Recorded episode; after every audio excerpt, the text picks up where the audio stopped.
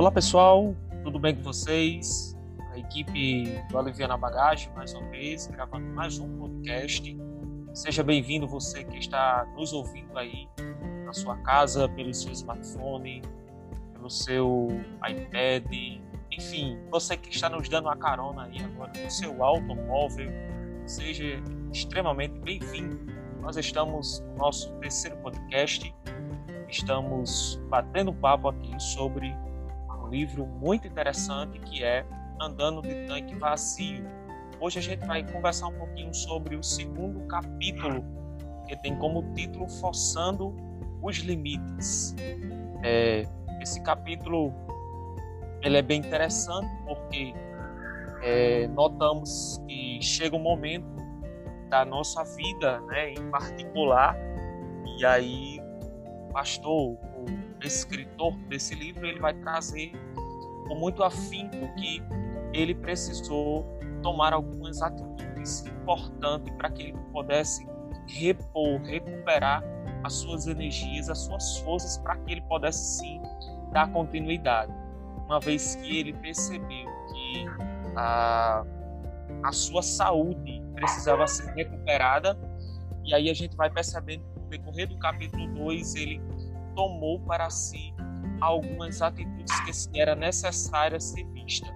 Em um dado momento, ele percebe que ele precisava permitir essa cura. É interessante porque muitas vezes a resolutiva de um problema ou de um desgaste emocional, ela nós temos esse, essa resolutiva está em nós, mas muitas vezes essa resolutiva ela fica é, longe da nossa visão porque nós não queremos se permitir que isso aconteça.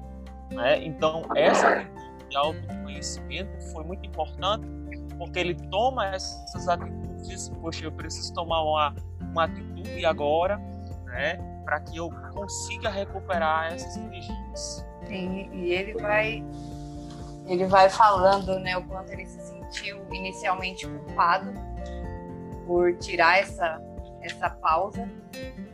E, e, o, e a estratégia que ele usou para poder refletir a questão do se ausentaram por um período em um mosteiro, mas até ele tomar essa atitude, ele ainda precisou passar por algumas questões né, emocionais até ele reconhecer que era hora de ele descansar.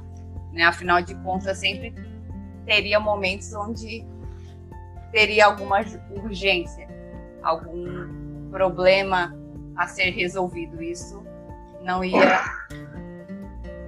terminar. Né? Se ele fosse esperar né, esses problemas acabarem para ele tirar uma pausa, para ele não ser mais, vamos dizer assim, necessário, não, não ia acontecer. Né? E aí as, às vezes a gente precisa reconhecer que isso não vai, né, vai sempre ter algo urgente para resol resolvermos, então é importante a gente, de repente, no caso dele, né, não sei se ele fala que é o mais para frente, ele tinha pessoas para auxiliar, então ele deixou com essas pessoas e foi fazer esse retiro de 30 dias em um mosteiro e torceu, né, torcia para que fosse o suficiente para ele cuidar da saúde emocional dele. Né? É, um, acho que um colega, um amigo, orientou que seria importante ele tirar uma pausa de seis meses a um ano. E esse período de seis meses a um ano, ele viu que era inviável, então a alternativa que ele encontrou foi tirar essa pausa de 30 dias para dar uma renovada no, no espírito dele, no, no corpo, na mente. Porque né, ele até fala de, de, alguns conflitos que ele teve, porque na questão do, do que ele foi aprendendo relacionado à fé, né, o, o jejuar e o orar é, seriam suficientes. E quando ele foi vendo que só isso não era o suficiente, ele teve alguns conflitos até, de repente, reconhecer que ele precisaria fazer algo além do horário jejuar. Né? Teria que incluir outros hábitos na, na rotina dele para recuperar a saúde que foi se perdendo ao longo da, da, do chamado né, dele. Esse é um dos pontos que ele vai falando e que, que serve de, de alerta, né? De, de, dos pastores perceberem essa questão da, da jornada dele, da trajetória do, do trabalho e intercalar com, com algumas pausas para que ele consiga renovar né, as forças do espírito e continuar a dar conta do trabalho, da família, da saúde dele. E aí, Ruth, você tocou num ponto muito importante quando ela, ele, ele fala a questão de, de férias, né? Então, a responsabilidade vem muito aos seus ombros e aí ele fica se questionando enquanto, enquanto líder, enquanto aquela pessoa que está com a responsabilidade. E aí, será que ele é, ele fica questionando se ele poderia dizer que estava de férias, né?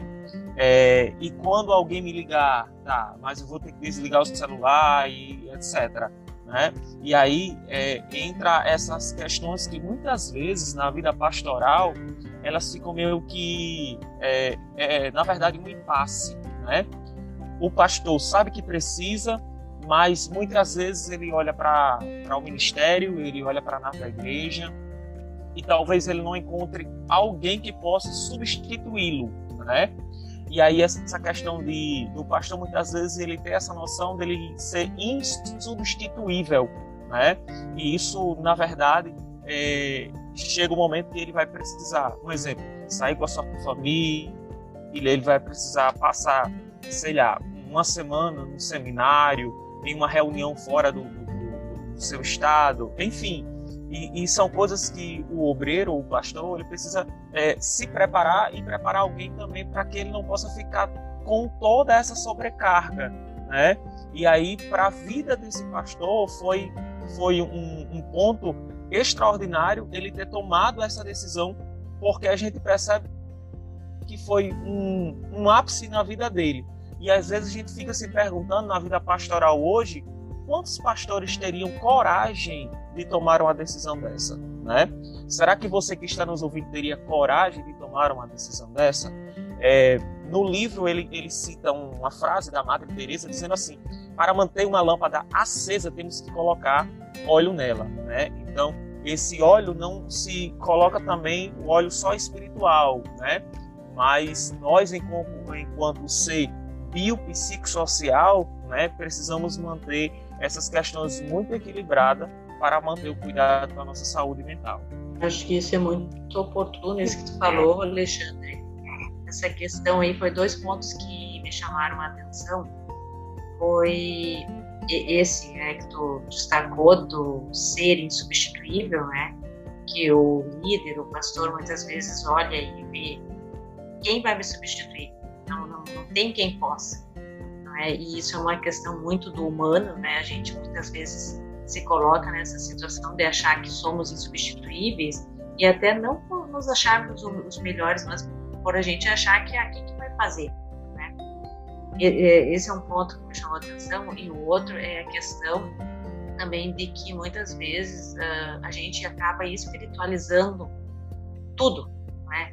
Uh, todas as situações e o ser humano ele é espiritual sim e precisa do óleo, né? Precisa cuidar desse lado, mas precisa cuidar também dos outros, né? Do seu lado emocional, do seu lado físico.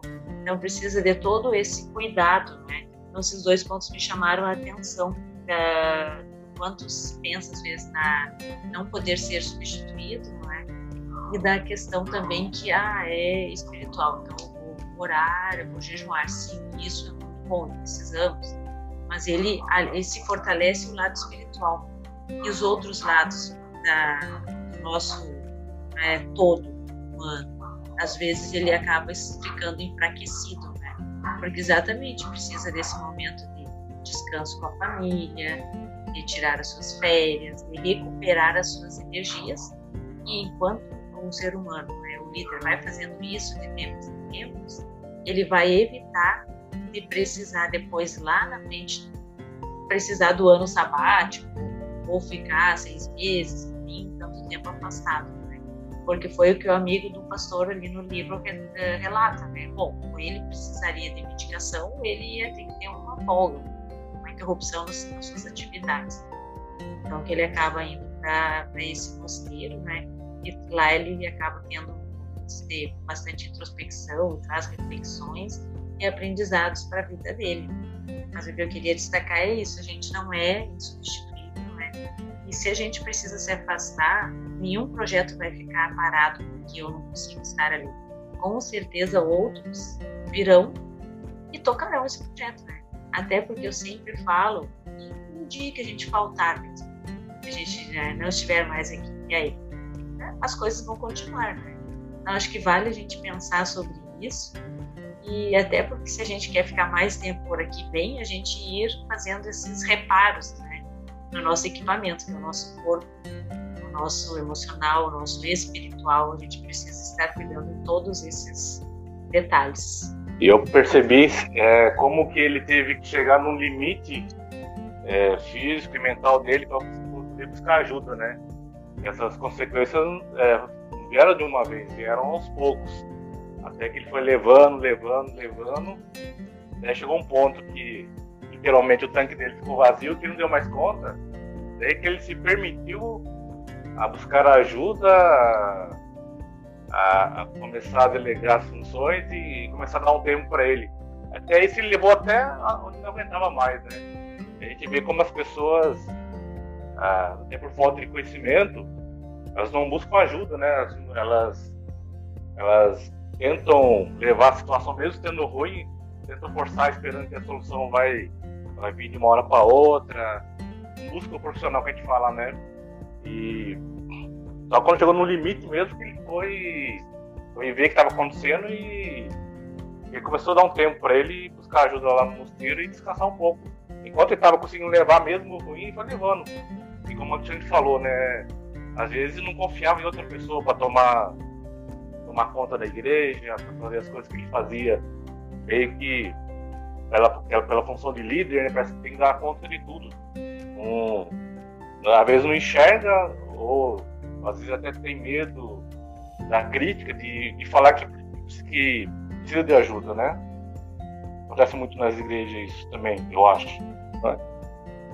Sim, e, e o quanto né, foi difícil ele reconhecer, e quando ele reconheceu que ele precisava de, de auxílio, quanto né, nesse período, nesse tempo que ele tirou para cuidar dele, ele questionou se deveria ou não dar né, continuidade ao trabalho que ele exercia, né? O quanto, de repente, às vezes a gente chega num limite a ponto de questionar se, se deve ou não continuar naquele trabalho, naquele projeto a gente vai, de repente, né, negligenciando esses sinais e aí, quando a gente dá conta, não, não, não tem forças para dar continuidade. Acha que é mais, mais fácil ou mais certo é abrir mão daquilo, porque não vê uma outra alternativa a não ser abrir mão. E aí ele vai vendo outras possibilidades, né? Ele vai né, nessa questão do, do tirar um tempo para ele, de refletir, de ler, de anotar, né? Esse período, é, as reflexões que ele teve, ele foi é, ele cita, acho que alguma parte do, do livro de, de Jeremias, né? E, e o quanto ele se se identificou com, com essa fase que Jeremias passou e dizia muito do, desse período que ele estava passando e até uma reflexão que ele não precisava abrir mão do, do ministério dele. Ele só teria que, de repente, fazer algumas adaptações para continuar fazendo aquilo que, que ele fazia, né? Ou não, não necessariamente fazendo o que, que ele fazia, mas de uma, uma forma mais saudável, porque normalmente quando passamos por algum período de reflexão, não necessariamente a gente volta do mesmo jeito. E não necessariamente é algo ruim, porque a gente também mudou a nossa forma de ver algumas coisas, então automaticamente a nosso nosso modo de se organizar, de planejar também é diferente. É a forma como ele começou a planejar a rotina dele também começou a ser diferente a, a partir desse processo que, que ele vivenciou e o quanto ele se inspirou para, de repente, ajudar outras pessoas a, a passar por esse, por esse período. E aí também tem uma outra parte que ele fala né, de, de um estudo que foi, que foi feito, e aí ele cita algum, alguns dados que foram colhidos nesse estudo com, com pastores, e aí fala né, a questão do, do impacto é, do, da vida pastoral, né, do ministério pastoral nas famílias, né, o quanto afeta a família negativamente, a questão do, dos altos índices de divórcio por conta né, dessa rotina de, de trabalho é, e também a questão dos índices de depressão e burnout nas pessoas que exercem essa atividade. A gente pode comparar também com a nossa profissão, né? É, quem é que nunca às vezes pegou um caso e achou que não ia dar conta? Por exemplo, no começo da nosso trabalho como psicólogo, a gente acha que a gente vai. Acha não, né? A gente tem a obrigação de dar conta de tudo que aparece. E, às vezes vai pegando casos que a gente acaba, não por falta de conhecimento, porque não consegue mesmo. Por, às vezes não teve vínculo com o paciente. Só que no começo a gente não quer dar mão para torcer. E depois, de, de, no meu caso, depois de alguns anos, alguns anos de experiência, eu fui chegar no ponto de, de, de, ver que tem casos que eu não dou conta. Tem casos que, por falta de conhecimento, por questão pessoal, eu não vou dar conta. Então eu tenho que ter humildade de encaminhar essa pessoa para um outro psicólogo e dê conta melhor do que eu. É aquela coisa falta de experiência, né? A gente já quer abraçar o mundo, quer, quer resolver todos os problemas. E não é assim, né? coisa que a gente não vai dar conta, por mais, por mais que a gente seja bom, tem coisa que a gente não, a gente não vai conseguir fazer. Eu acho que é mais ou menos o caso do pastor também, tem, vai ter um limite dele que tem, ele vai ter que buscar ajuda uma hora, né? Acho que é importante a questão da rede de apoio, né? Porque até entre líderes sempre vai ter um, é, um líder ali pastor que tem uma afinidade maior, uma habilidade pessoal maior para né, determinado tema ou assunto, né, para lidar melhor, por exemplo, ou com adolescentes, com problemas voltados a adolescentes, ou com casais, com questões né, de infância, enfim, né, de vários tipos que chegam até um gabinete pastoral, a gente sabe.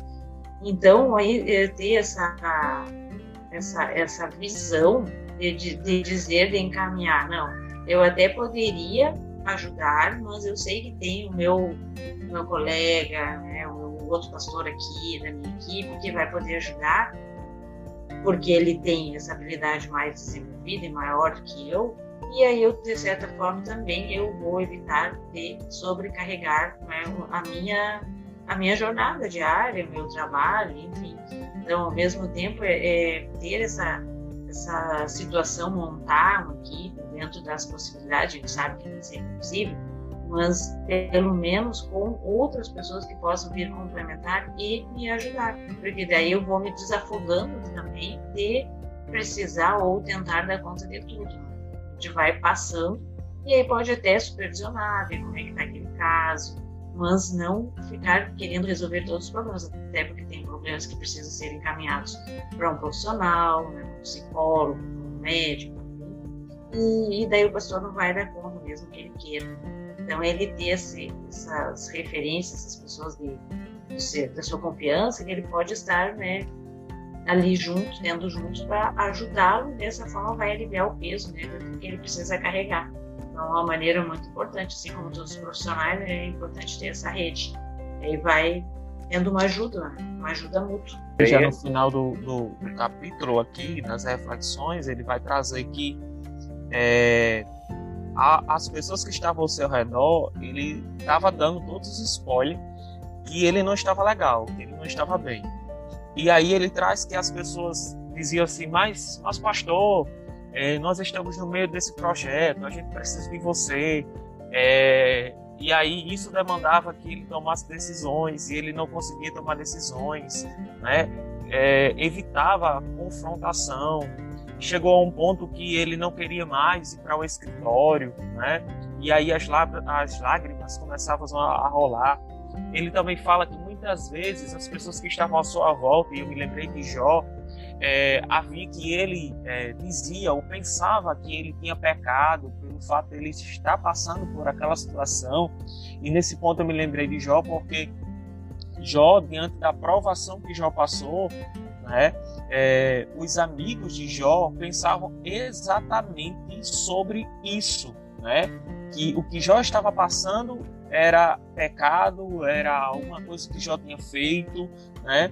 E, e, ele vai trazer isso porque a opinião das pessoas, né, lhe preocupava. O que as pessoas pensavam lhe preocupava, né? E aí é, isso deixava ele irritado com Deus, no sentido de dizer assim, poxa, Deus não está ouvindo as minhas orações.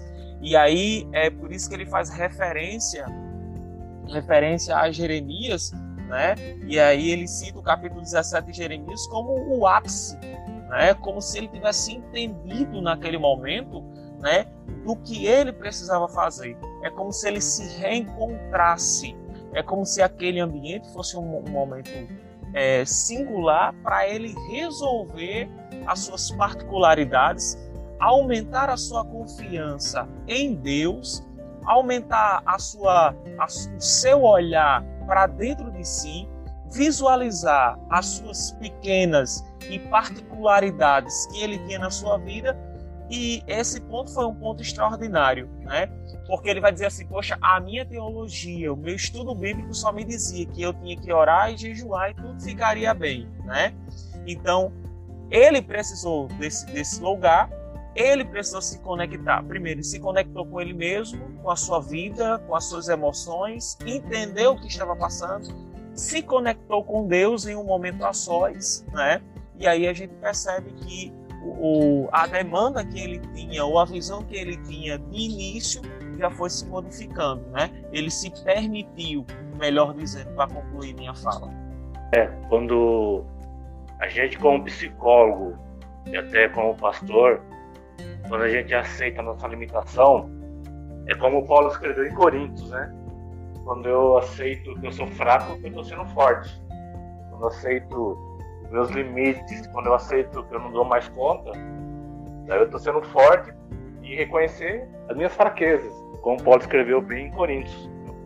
Exatamente. Né? Então, são, são pontos desse, desse segundo capítulo que a gente traz hoje, né? questões simples no seu modo de dizer, porém difíceis porque ele precisou tomar uma decisão. E aqui a gente faz algumas reflexões, como eu já tinha pontuado. Né? Será que nós estamos disponíveis para tomar uma atitude como essa, entendendo que é uma atitude que é, eu preciso recuperar as minhas energias, é uma atitude que eu preciso colocar combustível no tanque para me continuar fazendo aquilo que eh, Deus colocou nas minhas mãos, que é que é que eu gosto de fazer, que eu gosto de ajudar as pessoas, né? E a, até que ponto nós estamos disponível disponível para isso, né? Tanto para ver o agir de Deus na nossa vida, porque na verdade quando a gente está ansioso, quando a gente está inquieto, a gente não consegue ver o agir de Deus, né? Então são, são coisas que a gente vai ficar sempre se questionando onde é que está Deus, se Ele está me ouvindo e etc. Mas Ele se permitiu isso, né? E aí fica na verdade essa grande questão: será que nós é, tínhamos coragem de fazer que Ele fez, né? E aí fica essa reflexão para a gente. É, pessoal, a gente acabou de, de é, fazermos aí várias reflexões a respeito do capítulo 2 né, desse livro é, forçando os limites. Esperamos que vocês gostem compartilhem com outros colegas, pastores, líderes eclesiásticos. Temos certeza que essas reflexões podem ajudar tanto você quanto as outras pessoas, tá? Fica ligadinho nas nossas redes sociais, lá no Instagram, arroba aliviando.abagagem. Tem conteúdo muito bom, tem live, tá? Passa lá, dá um like, segue a gente, compartilha. Sempre é uma honra ter vocês pertinho da gente. Forte abraço e até o próximo podcast.